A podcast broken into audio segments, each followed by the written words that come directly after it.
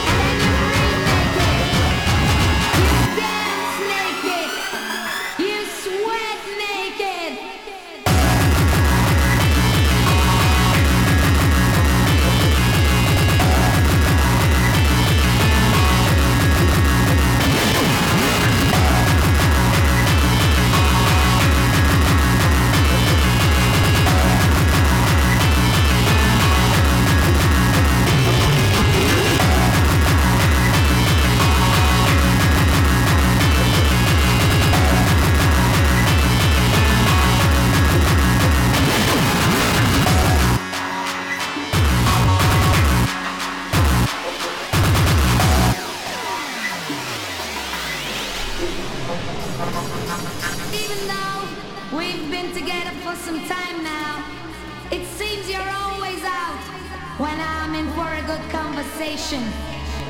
You should know by